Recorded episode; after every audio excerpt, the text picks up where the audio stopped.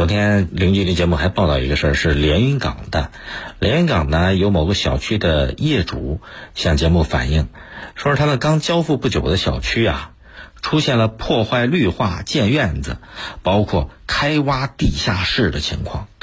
而且呢，业主们向相关职能部门反馈举报两个多月，可是收效甚微。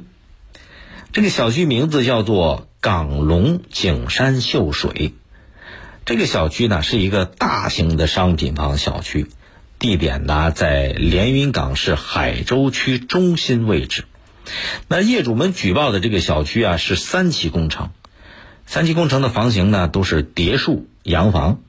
记者就到现场去做了了解，一走进这个小区，记者吓一跳，因为整个小区几乎都在对一楼的院子进行改造。这改造的工人呐，把原来的这个小院子给拆掉，建上了更大的院子，呃，围墙给拦起来了，而且还破坏公共绿地。这个围墙因为建的比较大，把公共空间的树木都围进了自己私家院子里边去了。这就显然是违建吗？业主们说了，就对这种违建啊，九月底大家就开始举报，举报之后呢，这个城管部门也来了，来之后看到人家院子里边。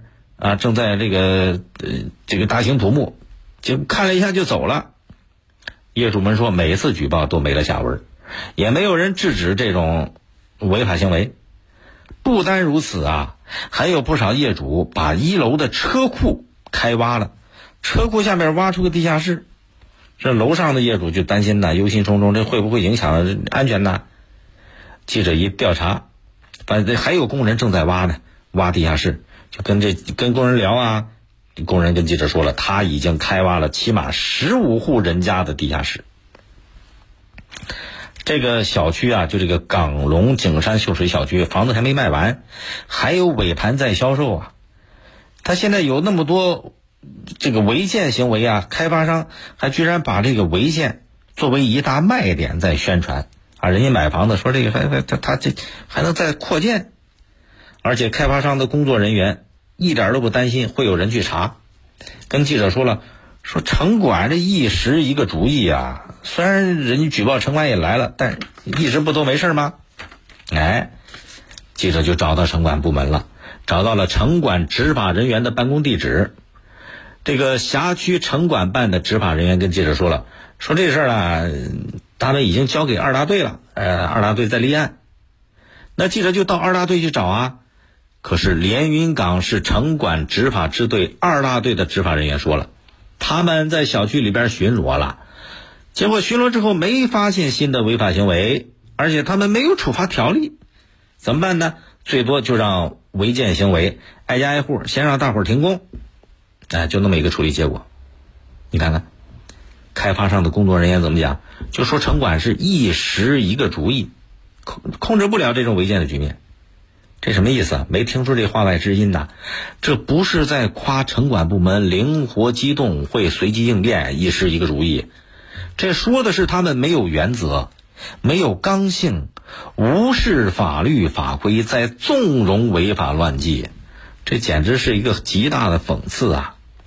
你看记者在节目里边报道的。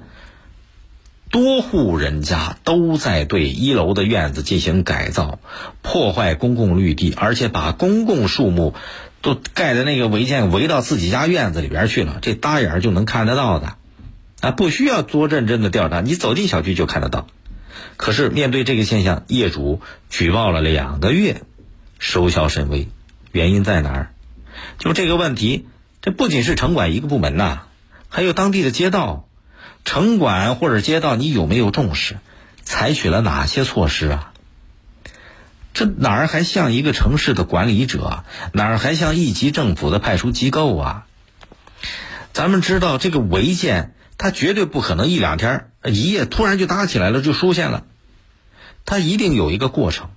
如果对这种违法乱纪的情况一开始出现，职能部门就去严打严查，根本就不会泛滥。你默认无视，这就等于是在纵容违法违规啊！现在发展到泛滥这一步，怎么办？很显然，严重加大了执法成本。不单如此，他更损坏了自己作为职能部门的形象，还辜负了群众的信任呐。所以你看，违建现在发展到这个结果泛滥，为什么会泛滥？为什么制止不住？人家举报的业主，这个群众、观众都会有疑惑，说你你们这是跟利益有关呢，还是跟违建主人的权利有关呢？到底是什么原因？当地的城管也好，街道也罢，这主要的负责人呐，要给大家答疑解惑，要出来走几步，说几句，你们究竟在里边扮演什么角色，在承担什么责任呢？更多内容，请各位下载荔枝新闻客户端六点零，随身听板块闪亮登场，和你一起倾听世界。微博、微信请关注江苏新闻广播或者我是大林。收听本节目可以下载大蓝鲸进行点播或者订阅。今天节目就这样，再会。